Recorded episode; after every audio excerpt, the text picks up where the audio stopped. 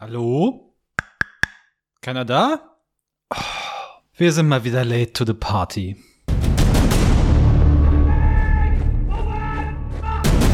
जब Scott sir अपने परिवार के साथ आदिलाबाद आए थे तो एक छोटी बच्ची को ले आए वो दरअसल गोंडों की बच्ची है तो उनके सर पे सींग होते हैं क्या Und damit herzlich willkommen bei der Kinotagesstätte bei einem neuen Nachsitzen, bei einer neuen Filmbesprechung hier in unserem kleinen feinen Podcast zu einem Film, der schon im vergangenen Jahr 2022 seinen kleinen Hype hier in Deutschland, in Europa, weltweit hatte, jetzt nochmal einen zusätzlichen bekommen hat durch eine Oscar-Nominierung, den ich jetzt aber erst kürzlich nach sehr langer Zeit und sehr langem Zögern gesehen habe und zu dem ich Redebedarf habe. Aber der gute Marius, der hat nicht so wirklich Bock, sich diesen drei Stunden anzugucken. Dafür habe ich mir jemand anderen eingeladen, nämlich, ihr kennt ihn aus unserer Südkorea-Folge, Yannick. Hallo, Yannick.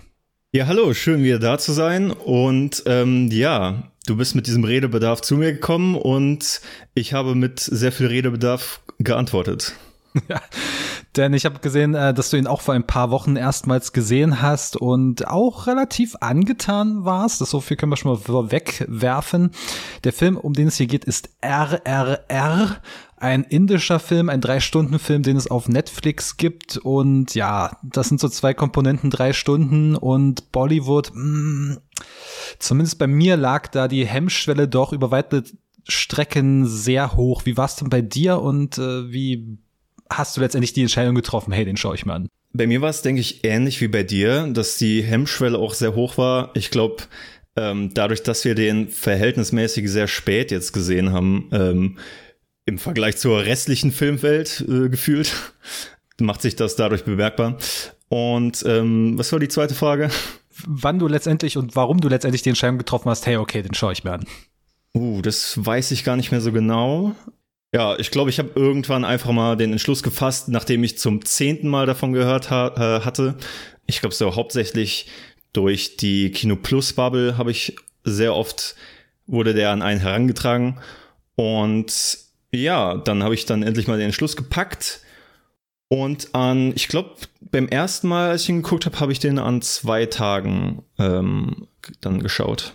Ja, bei mir war es auch dann spätestens äh, der Punkt, nachdem der letztes Jahr bei einigen Jahresendlisten relativ weit oben gelandet ist, wo ich mir sagte, okay, jetzt tust du den da mal wirklich an und ich hatte dann einen Abend frei und ne, man muss sich ja so ein bisschen Zeit freiräumen für so einen Film, für so einen äh, Mammutfilm und hatte eigentlich auch erst vor, okay, zur Not kannst du den in zwei Teilen gucken ähm, und dann sitze ich so nach einer Stunde da und denke mir, verdammt, das ist ja, das ist ja wirklich tatsächlich richtig gut.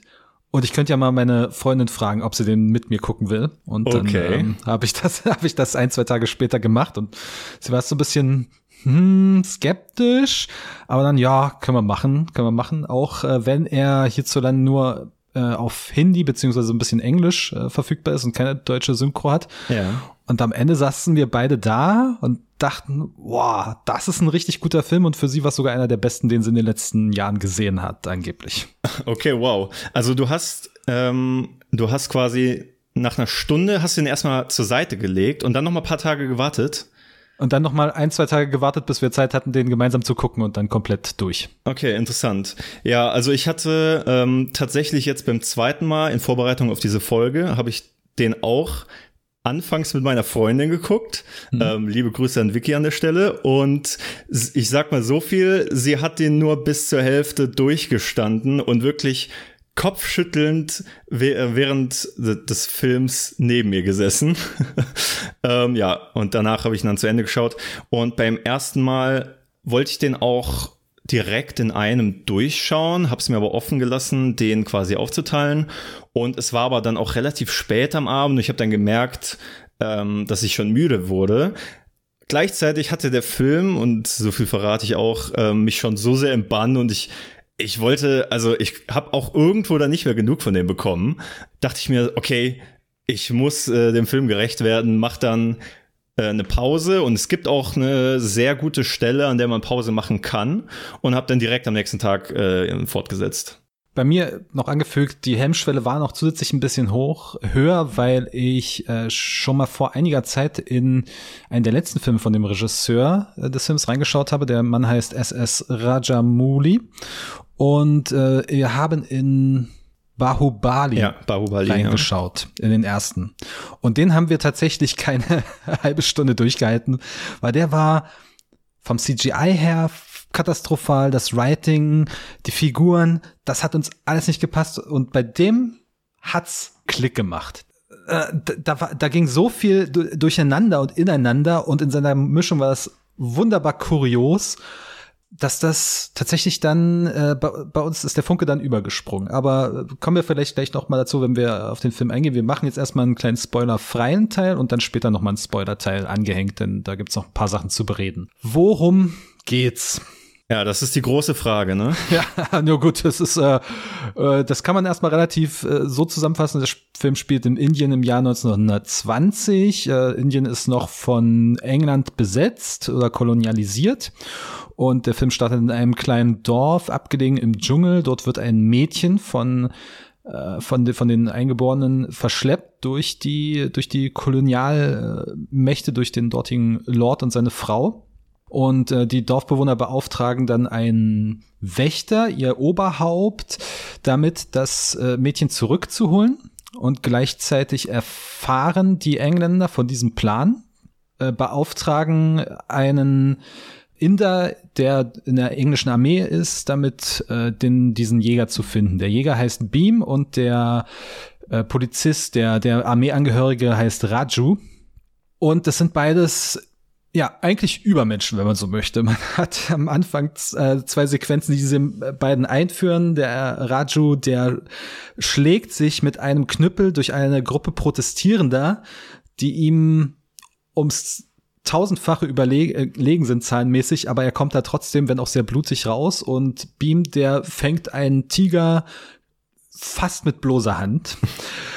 Jedenfalls begegnen sich die beiden wenig später, nachdem dort ein Kind in der äh, großen Stadt in Gefahr gerät durch einen Unfall. Beide zusammen retten das Kind und dann daraus auf einmal eine Bromance. Oh ja. Sondergleichen. Die beiden freuen sich an, äh, verfolgen ihre jeweils eigenen Ziele und natürlich muss das irgendwann äh, eskalieren, beziehungsweise die verdeckten Identitäten werden aufgeklärt, dass der eine den anderen jagt und der andere eben äh, das Mädchen vom, vom Gouverneur zurückholen möchte.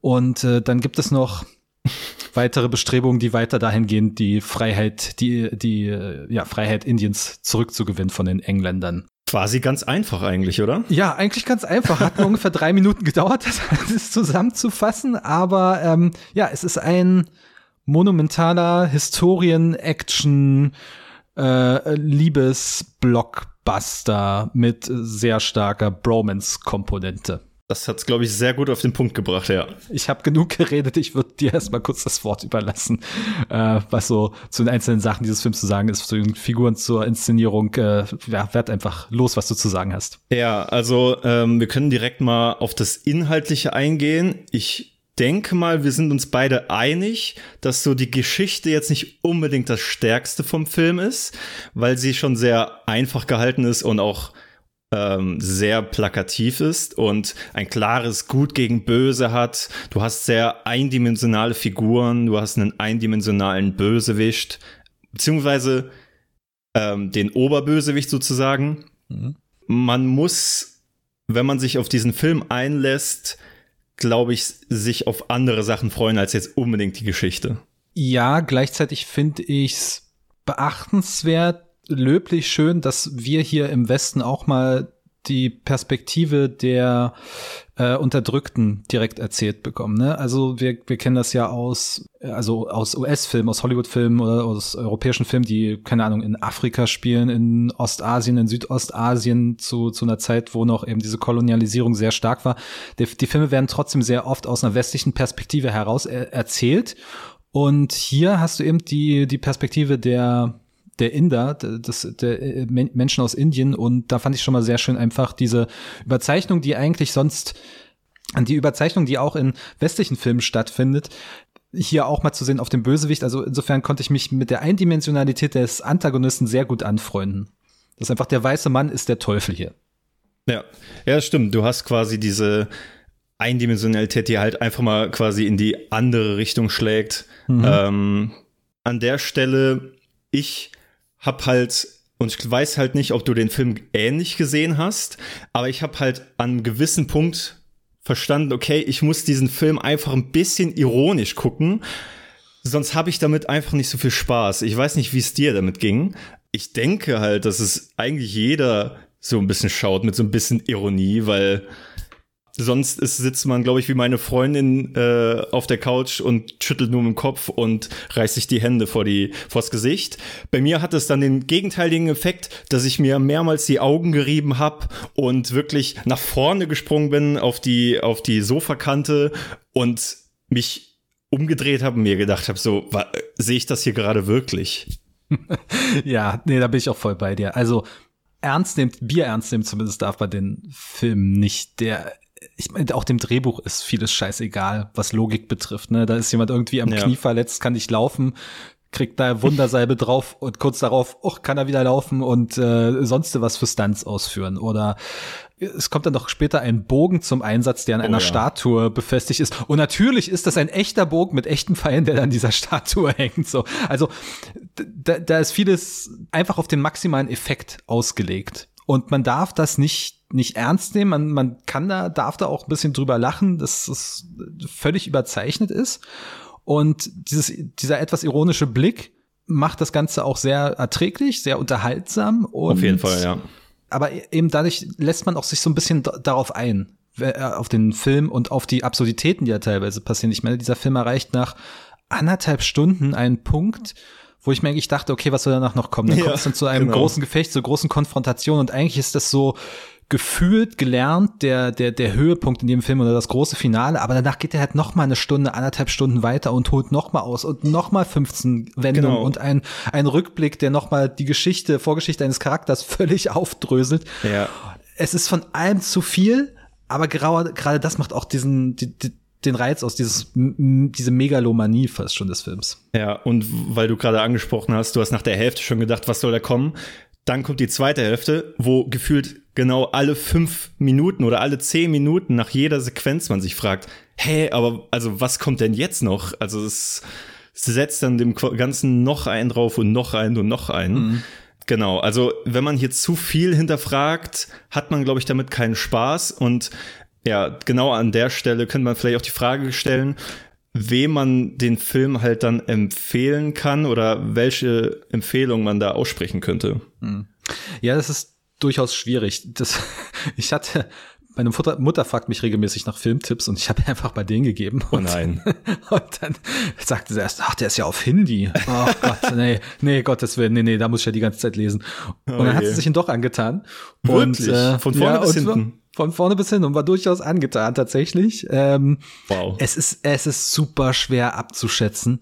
Ich glaube erstmal ist es vor allem ein Film für für Menschen, die auf sehr ästhetische Filmerfahrungen setzen, weil ich glaube, der Großteil des Charme des Films erwächst oder der der der Qualität dieses Films erwächst aus seiner Inszenierung tatsächlich. Ja. Auch wenn die völlig überkandidelt ist. Also man braucht so ein bisschen Exzess ähm, oder, oder ein Fable für Exzess, für visuellen und, und auch akustischen. Ich meine, die Musik, die ist jedes Mal so drüber. Ja. Die spielt so, so richtig fett auf. Aber es ist so geil.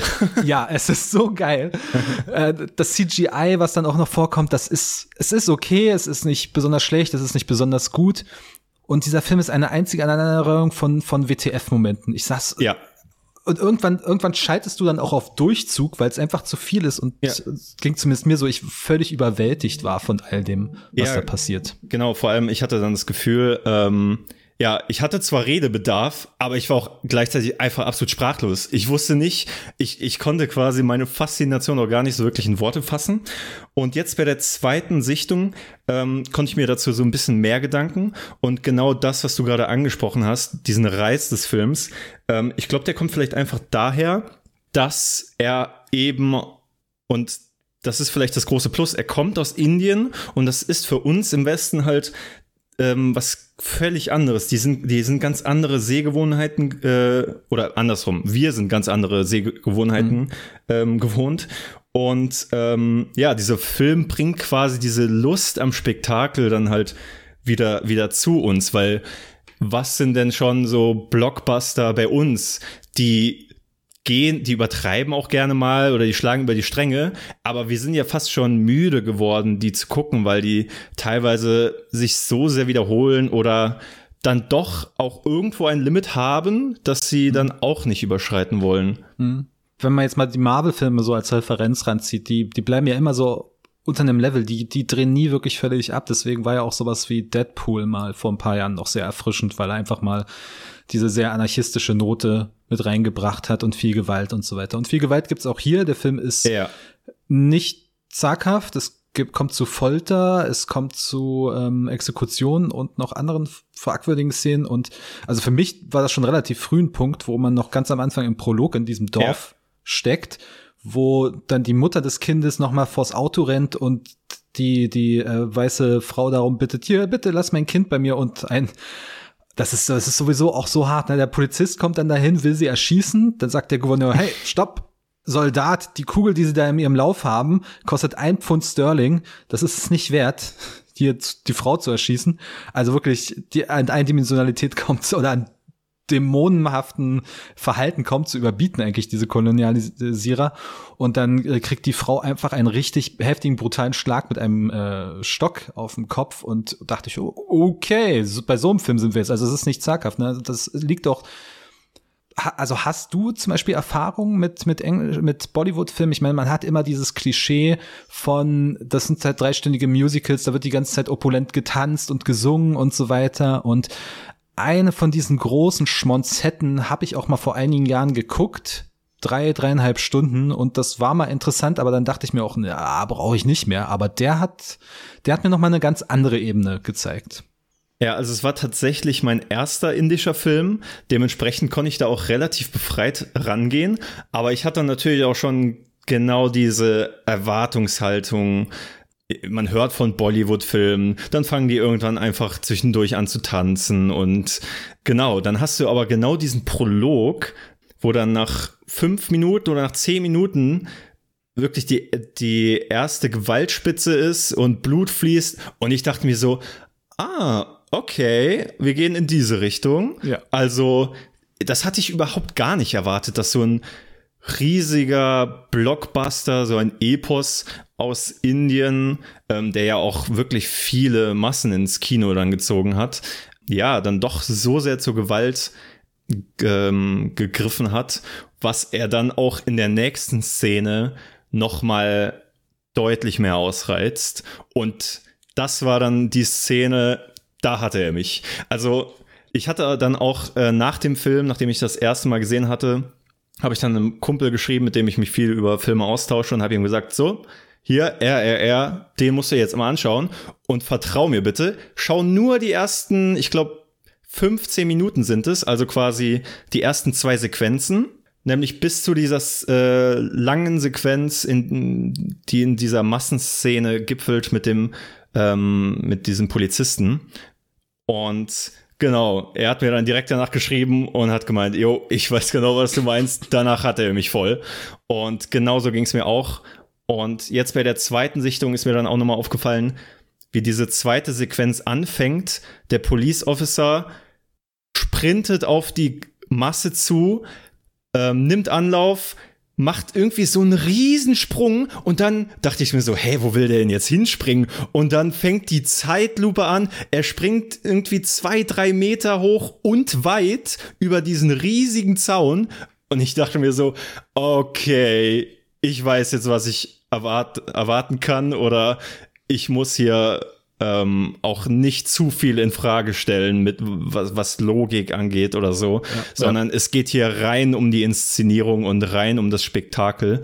Genau, das war so der erste Aha-Moment, dieser, allein dieser kleine Sprung schon, der für mich quasi, so im Englischen sagt man ja schön, äh, it sets the tone. Das war für mich der Moment. Ja, ja, ja. Wie gesagt, das sind ja beides, äh, Bimo und Raju sind ja beides Superhelden in diesem Film. Die haben übermenschliche Stärke, Ausdauer, ähm, Sprungkraft, Schlagkraft.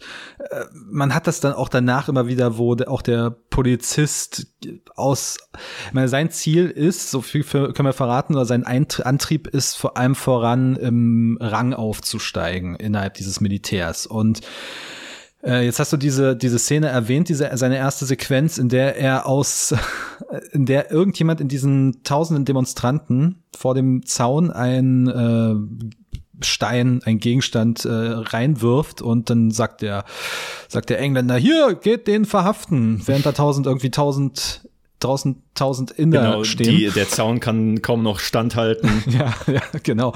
Und Raju springt da halt rein, verkloppt alle. Am Ende hat sich die Masse aufgelöst und er blutüberströmt kommt zurück mit diesem Gefangenen und wird aber trotzdem wieder ignoriert und dann wird er mal so richtig sauer und schlägt gegen einen Boxsack und diesem Boxsack natürlich den, den Sand raus. Und genau dieser, diese Übertriebenheit muss man akzeptieren und muss man annehmen und dann kann man damit wunderbar Spaß haben, weil das geht einfach konsequent so weiter, was, was die Action betrifft. Da gibt es Momente, Sequenzen, ähm, Inszenierungen und, und Ideen für die Action, die hat man so noch nicht gesehen. Ich sage mal nur menschliche Pyramide, so ungefähr. Ja. Ach, das ist einfach, das ist einfach eine, eine Freude gewesen, was einem dieser Film immer wieder an, an völlig unerwartetem Riesigen entgegenwirft und wie er einfach denkt, okay, ich mache jetzt hier einfach keinen Halt. So, ich grundiere das jetzt nicht irgendwie noch in unserer realen Welt oder versuche möglichst authentisch zu sein, wie eben das zum Beispiel das MCU, wo noch, wo noch irgendwie die 18.000. Begründung dafür kommt, warum das jetzt so und so funktioniert. Nee, mach das jetzt einfach und hier geht's um Entertainment in einem historischen Setting mit, mit wahrscheinlich einer der größten Erzählungen oder wichtigsten Erzählungen der indischen Neuzeit, nämlich die Befreiung von den Kolonialherren. Ich meine, äh, am Anfang fragt man sich auch lange, wofür steht eigentlich dieser Titel RRR und nach einer halben Stunde bekommt man es dann gesagt, das steht für Rise Roar Revolt. Ja, wobei, also das wurde, das hat man, habe ich dann im Vorfeld ja auch schon öfters dann gehört, dass das quasi eigentlich nur dazu gedichtet wurde und ursprünglich natürlich einfach nur die Anfangsbuchstaben vom Regisseur und der beiden Hauptdarsteller sind, die sich einfach gedacht haben, komm, wir machen jetzt mal ein Projekt zusammen und ähm, genau, dann behalten wir diesen Projekttitel RR. Also ich finde auch, ähm, wenn man sich erstmal darauf eingelassen hat, auf diese Übertriebenheit, wie gesagt, nicht zu viel ähm, hinterfragt, ist das auch irgendwie schon die hohe Kunst des Films, dass man wirklich, wie gesagt, nach dieser zweiten Sequenz eher durch tausende Menschen sich durchgeklopft hat, sich wieder zurückkehrt an seinen Posten und man gar nicht mehr so hinterfragt hat, äh, dass das Sinn ergibt, wie er sich da gerade behauptet hat. Der Film hat ja, wir haben es ja schon gesagt, er hat so einen gewissen Kuriositätsfaktor für uns in unserer Wahrnehmung. Aber wenn man den mal irgendwann überwunden hat, dann kann man den durchaus, finde ich, mit, also mit einem großen, monumentalen und richtig heftigen äh, US-Action-Blockbuster äh, vergleichen, was die Qualität des, der, der Unterhaltung auf jeden Fall betrifft. Ja, da kann ich absolut nur zustimmen. Nur eben halt mit indischem Einschlag, was die Kultur betrifft, was die Identität betrifft. Ne? Also geht um die eigene Geschichte. Es kommen, kommen kulturelle Praktiken wie Tänze und, und Kostüme und Feiern und so weiter. Das kommt alles mit rein. Und also der Film hat, hat, will sich nicht dem westlichen Publikum anbiedern, das finde ich ja auch schön, sondern er, er hat seine eigene Identität. Und was man, glaube ich, vielleicht noch anfügen könnte, ist, dass es tatsächlich, es gibt eine Bollywood-Sequenz, es gibt so ein paar mhm. Songs, aber es gibt eine klare Bollywood-Sequenz, aber die hatte mich dann wirklich. Weil ja. Das ist der Song, der auch jetzt Oscar nominiert ist und ich freue mich sehr. ähm, ich überlege die Oscar äh, Verleihung nur anzuschauen wegen dieser, äh, wegen der Performance, die dann hoffentlich stattfindet. Ja, das kann man nur hoffen.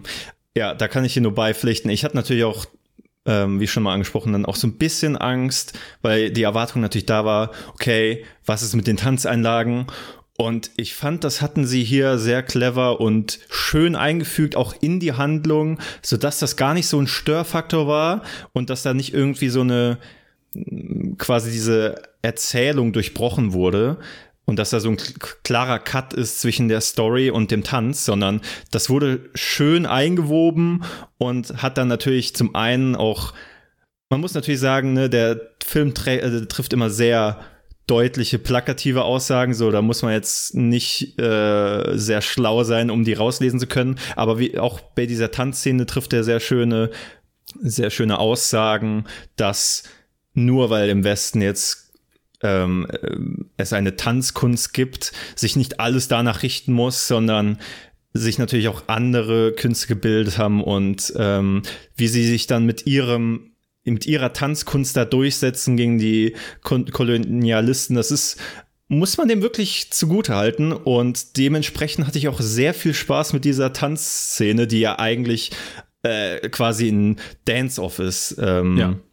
Und hier wird dann auch nicht nur mit Waffen gekämpft oder mit, mit Fäusten, sondern auch dann mit dem Tanz. Ja.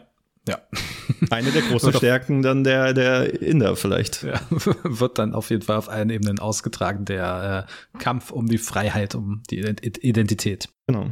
Okay, haben wir noch was zu sagen? Ansonsten äh, können wir gerne die Leute nach draußen schmeißen, die den noch nicht gesehen haben, und dann könnten wir zum Spoiler-Part kommen. Ja, wollen wir vielleicht noch mal diesen Leuten sagen, ähm, oder wie, wie wollen wir diese Leute quasi dazu bewegen, diesen Film vielleicht zu gucken? ich sag mal, es, er ist vielleicht nicht für jeden geeignet.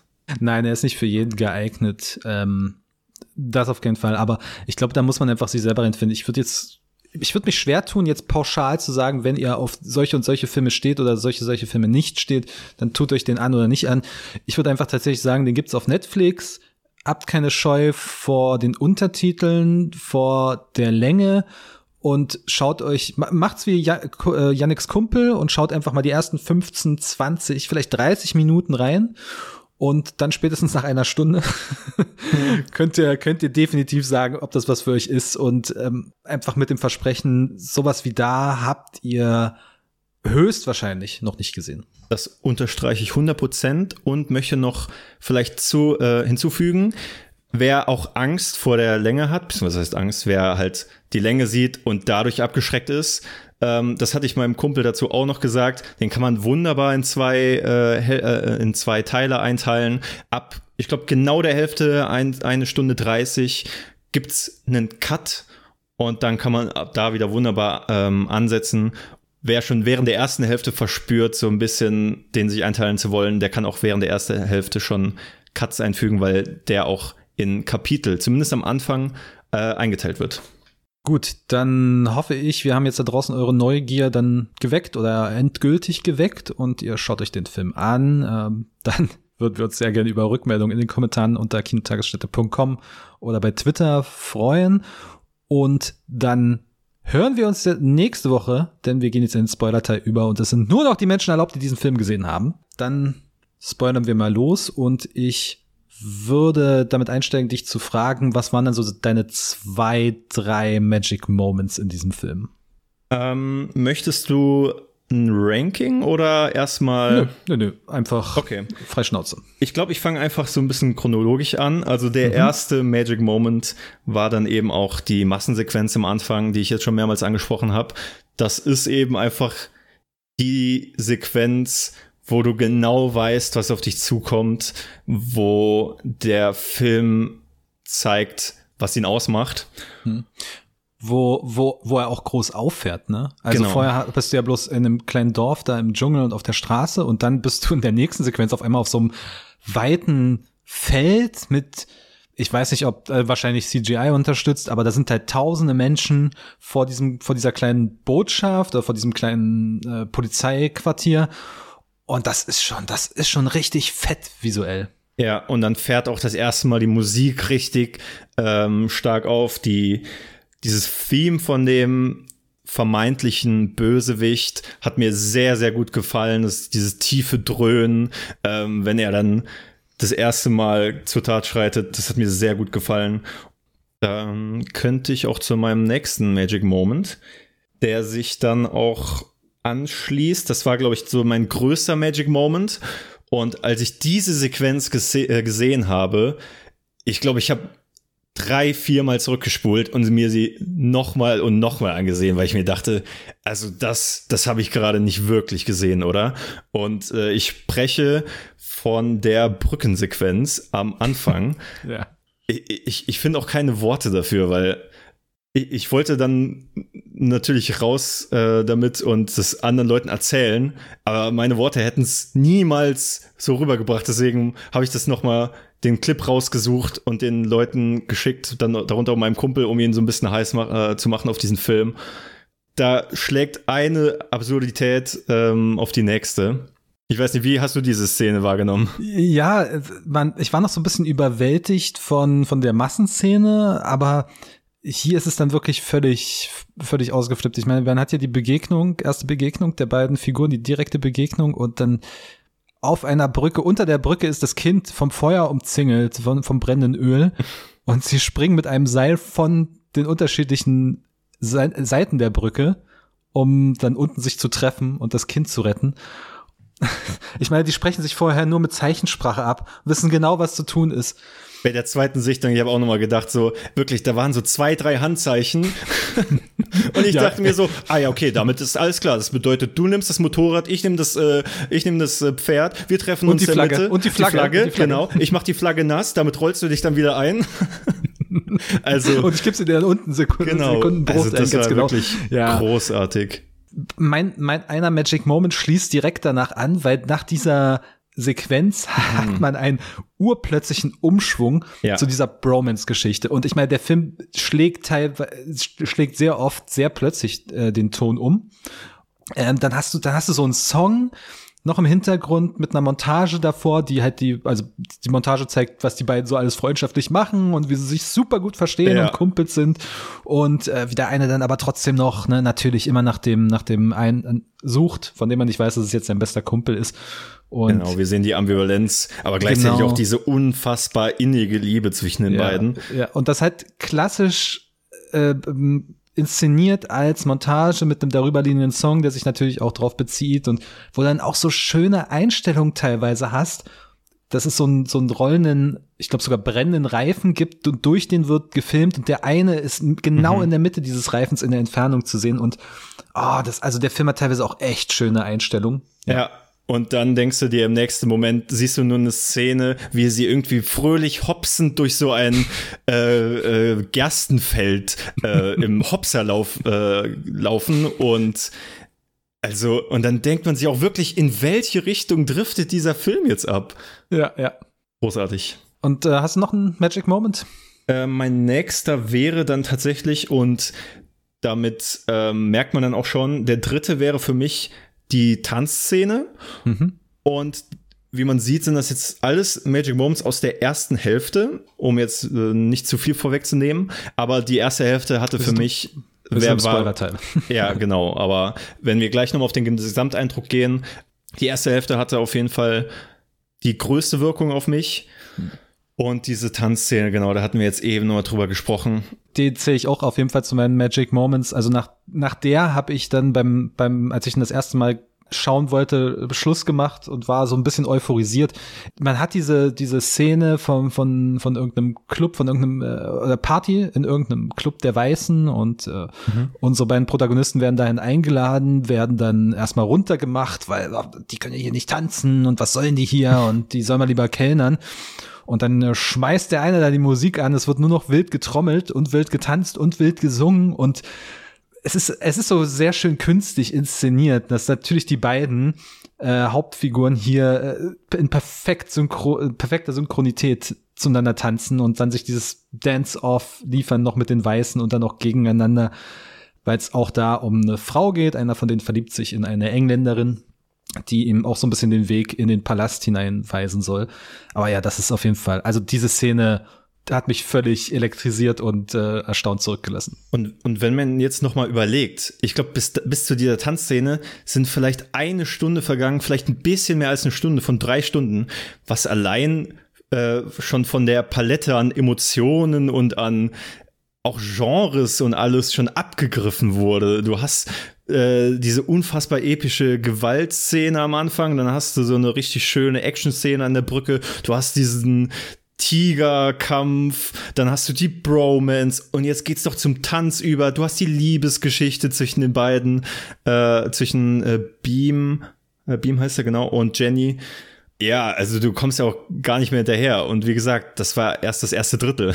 Ja, ja. Ähm, ich habe noch einen Magic Moment relativ genau aus der Mitte. Und zwar, wenn es dann zur Konfrontation kommt, äh, unserer beiden Hauptfiguren. Ähm, ebenfalls stürmt Beam dann den Palast mit einem Laster voller wilder Tiere als Unterstützung. Und dann kommt es da zum heftigen Gefecht und äh, letztendlich dann zum Kampf zwischen Raju und Beam. Und da gibt's eine Szene, wo sich beide noch mal so final gegenüberstehen und der eine mit einer ja ich glaube, Peitsche, einer brennenden Peitsche oder sowas. Also, oder nee, nee, im Hin genau, im Hintergrund explodiert der Wagen ja. mit dem Feuerwerk.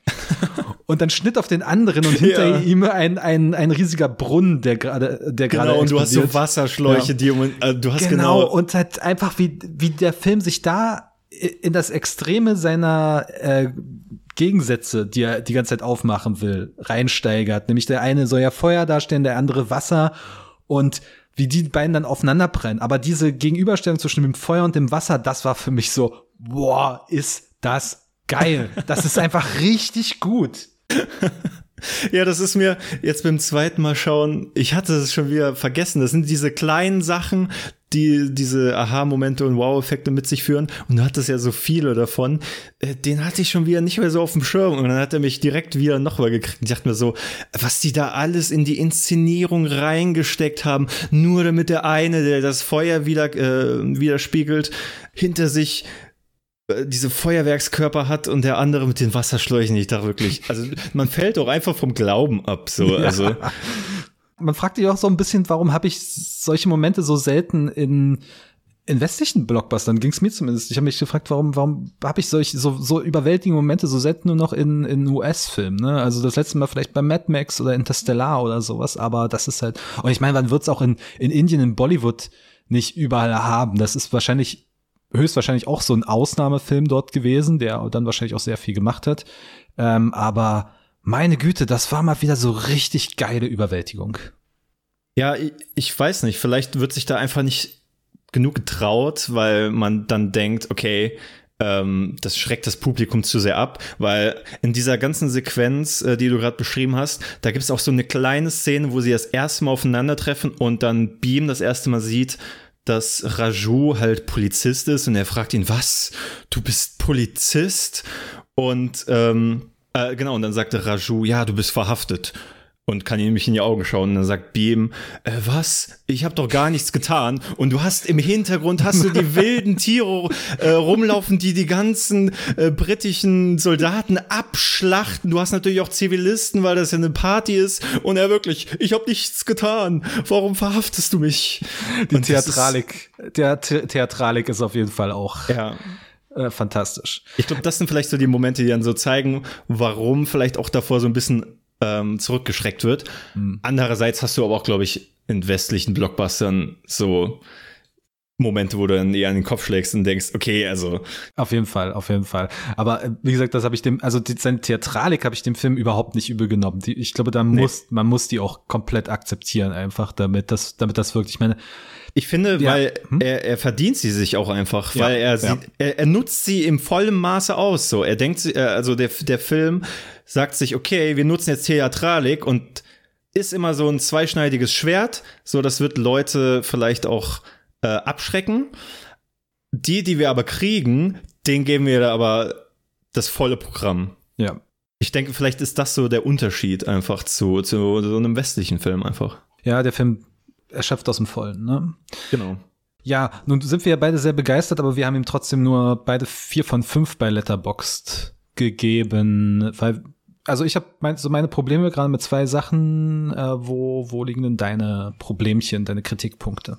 Ja, also ich glaube, so die ersten Abzüge gibt es schon ein, allein dadurch, man muss schon äh, den mit einer gewissen Ironie schauen und man muss schon ein paar Abzüge, sage ich mal, bei der Story machen oder halt inhaltlich, eben weil sehr naiv an, an, an die Story herangegangen wird. Ähm, das zum einen. Zum anderen hatte ich dann, und da komme ich jetzt zur zweiten Hälfte, die war mir dann an manchen Stellen ein bisschen zu lang. Also mhm wenn er dann noch eine Wendung nimmt und noch eine Wendung, die zweite Hälfte fängt damit an, dass äh, Beam festgenommen wird und dann ähm, peitscht Raju ihn aus und kurz danach merkt er, oh, er, äh, Beam ist die richtige Waffe. Ich brauche gar nicht allen eine Waffe zu geben, sondern Beam ist quasi die Stimme des Volkes. Ich äh, befreie ihn und dann wird er festgenommen und dann muss Beam muss wieder alles in den Sand setzen, um Raju zu befreien und das hat sich dann so ein bisschen zu sehr im Kreis gedreht. Mhm.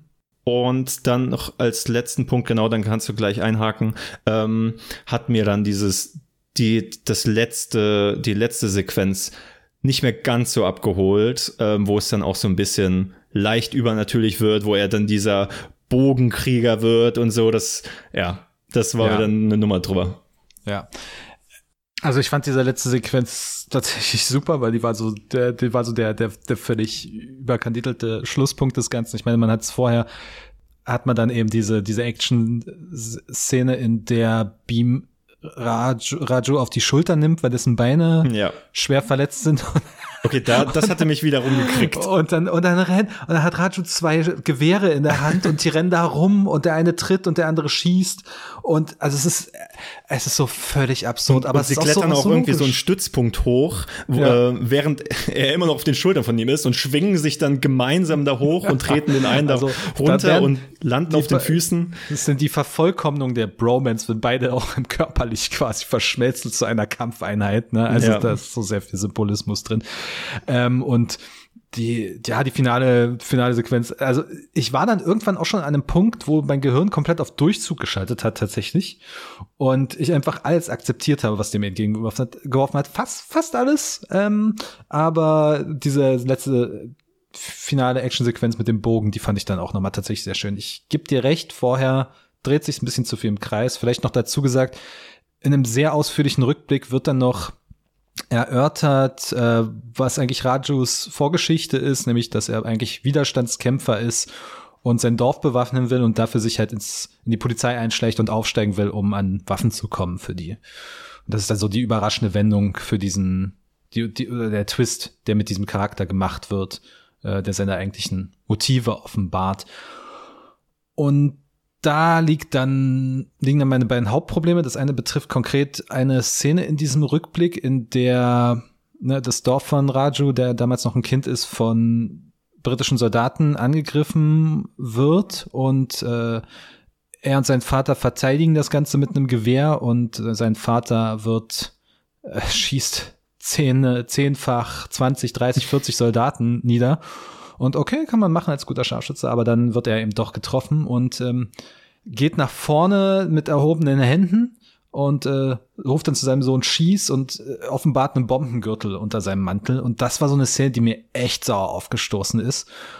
Wo es mir dann im Nachhinein vielleicht auch ein bisschen sauer aufgestoßen ist, dass sie mir sauer aufgestoßen ist. Denn so eine Märtyrer-Szene, das hat ja Tradition. Ne? Das ist ja ein bekanntes Sujet, Klischee, kann man schon sagen dass sich eine Figur im letzten Moment nochmal opfert für ja. den Heldentod.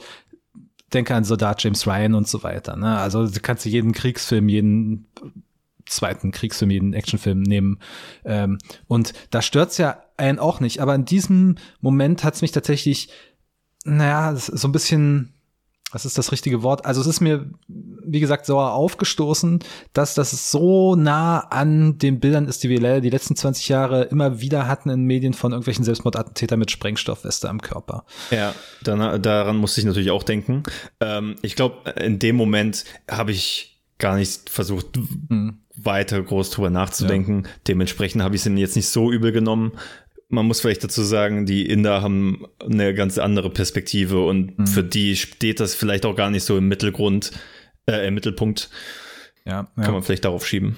Und das zweite betrifft dann die allgemeinere Aussage, beziehungsweise das größere Ziel von Raju, nämlich äh, seine Bevölkerung oder sein, sein Dorf zu bewaffnen und einfach diese allgemeine Message von wegen bewaffnet euch für den, den Widerstand, für das, äh, für den großen Kampf gegen die Unterdrücker. Das ist natürlich diese, diese Message, der Kampf gegen die Unterdrücker, wir wollen unsere Freiheit zurück, ist ein hehres Ziel, aber Aber Christian, er macht doch den Lerneffekt durch, dass die größte Waffe für das Volk vielleicht nicht händische Waffen sind, sondern die Stimme von Beam, der die Emotionen in seinem Volk hervorbringt, damit sie sich selber verteidigen und ja. zur Wehr setzen. Ja, du meinst, während er singt, während er gefoltert wird, ne? Genau. ja, ja, natürlich, aber am Ende liefert er seinem Dorf trotzdem Waffen. Also, ja, das ist absolut richtig. Ja, und danach metzeln sie sich gegenseitig alle ab, genau. Ja, na genau. ähm, also einfach dieses ne, äh, du weißt, worauf ich hinaus will, dass äh, genau. das Bewaffnen, das ist halt so ein bisschen, also finde ich sehr fragwürdig in seiner politischen Botschaft in dem Moment, zumal dann, und ich muss sagen, ich bin in der Geschichte Indiens wirklich nicht bewandert und vielleicht ist dieses ganze, ähm, vielleicht ist Gandhi einfach als Lichtgestalt zu sehr im Westen präsent und ich nehme mal an, da gab es auch mhm. andere Kräfte, die eine andere Lösung gefordert haben, aber Gandhi wird ja auch im im Epilog, im Abspann, da gibt's dann noch mal eine, eine Tanz-, eine Musical-Szene, wenn man so möchte. Da werden diverse Widerstandskämpfer gezeigt, so wie ich das mir interpretiert habe, im Hintergrund als großes Porträt und Gandhi ist eben auch dabei. Und wenn man jetzt diese Philosophie Gandhis im Kopf hat, dann widerspricht das der doch massiv. Ja, den Gedankengang hatte ich tatsächlich auch. Es ist so komplett das Gegenteil von dem, wie ich mir quasi vorstelle, wie Indien sich zur Wehr setzt. Nämlich, ja. du hast äh, geschichtlich oder historisch hast du lernst du natürlich ähm, die, die friedliche zur Wehrsetzung und dann, vielleicht ist das auch einfach, vielleicht ist dieser Film einfach nur eine Gewaltfantasie, äh, die vielleicht nicht aus, ähm, ausgeübt werden konnte, ähm, wie sie sich hätten gerne zur Wehr setzen wollen. Ja, ja. ja, aber diesen ganzen politischen Kontext, der mir, wie gesagt, so ein bisschen Schluck aufgegeben hat, mal beiseite gewischt, was den Unterhaltungswert dieses Films angeht und auch was die, die Sympathie dieser beiden völlig unterschiedlichen Hauptcharaktere betrifft, die mir wahrscheinlich noch sehr lange im Gedächtnis bleiben werden. Da ist der Film top-notch, ganz weit oben. Ja, ja, da stimme ich zu. Vor allem, also vor dem Film denkt man noch so, puh, drei Stunden halte ich das durch. Und dann nach der ersten halben Stunde denkst du, boah, bitte, warum geht der nicht sechs Stunden? Kann ich nicht irgendwie, kann das nicht noch irgendwie weitergehen? Ähm, aber äh, ich glaube, es soll ja ein zweiter Film kommen. Ähm, was eine direkte Fortsetzung, das habe ich jetzt noch nicht ich so denke schon, ja. Ich denke ich, mit äh, Raju und Beam dann. Okay, ich weiß nur, dass der Regisseur auf jeden Fall seinen nächsten Film fürs Jahr 2024 plant, aber inhaltlich habe ich da bisher noch nichts gehört, aber ich nehme mal an, der ist erfolgreich genug gewesen, als dass das eine Fortsetzung oh ja. recht. Vor allem, man ähm, muss vielleicht auch nochmal hervorheben, dass der ja auch international so angenommen wurde. Ich glaube, das ist ja auch für, für, für das indische Kino, Kino schon ein Novum dann. Ja, absolut. Und wie gesagt, die Oscar-Nominierung jetzt hier, wenn es auch bloß für den Song ist, aber ja, wenn man sich mal die Nominierten, wenn man sich mal die Nominierten wie Top Gun Maverick bei Drehbuch anschaut, ich finde, er, er hätte auch was fürs Drehbuch verdient. ja, das auf jeden Fall. Aber das ist nur ein anderes Thema. Das auf jeden Fall. Ja, mal schauen, wann wir dann den ersten indischen Oscar-Gewinner bei, den, äh, bei den Academy Awards erleben. Ähm, sind auf jeden Fall gespannt. India is coming. Beziehungsweise oh, ja. India ist in Indien schon da, aber wenn das so weitergeht, äh, also ich bin jetzt gehuckt und äh, behalte das auf jeden Fall im Auge. Ja, geht mir ähnlich. Ich hatte dann sogar überlegt, mir diesen Bahubali anzuschauen, ähm, habe aber auch dann schon mitbekommen, der ist qualitativ oder also er ist nicht tonal vielleicht nicht ganz so wie dieser Film hier. Ja, vielleicht gebe ich dem noch mal irgendwann eine Chance, aber gibt ja auch, glaube ich, drei Filme davon oder ich so. Ich glaube zwei, soweit ich weiß. Also zumindest ja. vom gleichen Regisseur sind äh, ja. Bahubali 1 und 2. Ja, mal schauen. Ich bin auch gespannt, was da noch kommt aus dem Land. Okay, und mit diesem Ausblick äh, sind wir, glaube ich, auch durch. Yannick, ganz vielen Dank, dass du dabei warst, dass du dir den Film nochmal, ich wollte jetzt sagen, angetan hast, aber du hast ihn ja so, äh, sehr mit großem Vergnügen anscheinend dir nochmal zumindest stellenweise angeschaut. Ja, das auf jeden Fall. Äh, ich bedanke mich auf jeden Fall für die Einladung. Ähm, ja, schön, dass ich hier auch nochmal meinen Senf zugeben konnte. Und dann gerne wieder. Ja, bist sehr gerne das nächste Mal eingeladen oder kannst dich auch mal selbst einladen. Vielen Dank an euch da draußen fürs Zuhören. Wir hoffen, ihr hattet Spaß bei dem Film oder ihr habt noch Spaß bei dem Film. Äh, auch wenn ihr jetzt den Spoiler-Part illegalerweise gehört habt, schaut ihr euch diesen Film an, falls ihr ihn noch nicht gesehen habt. Damit nochmal vielen Dank und bis zur nächsten Woche. Ciao, ciao. Wir schon.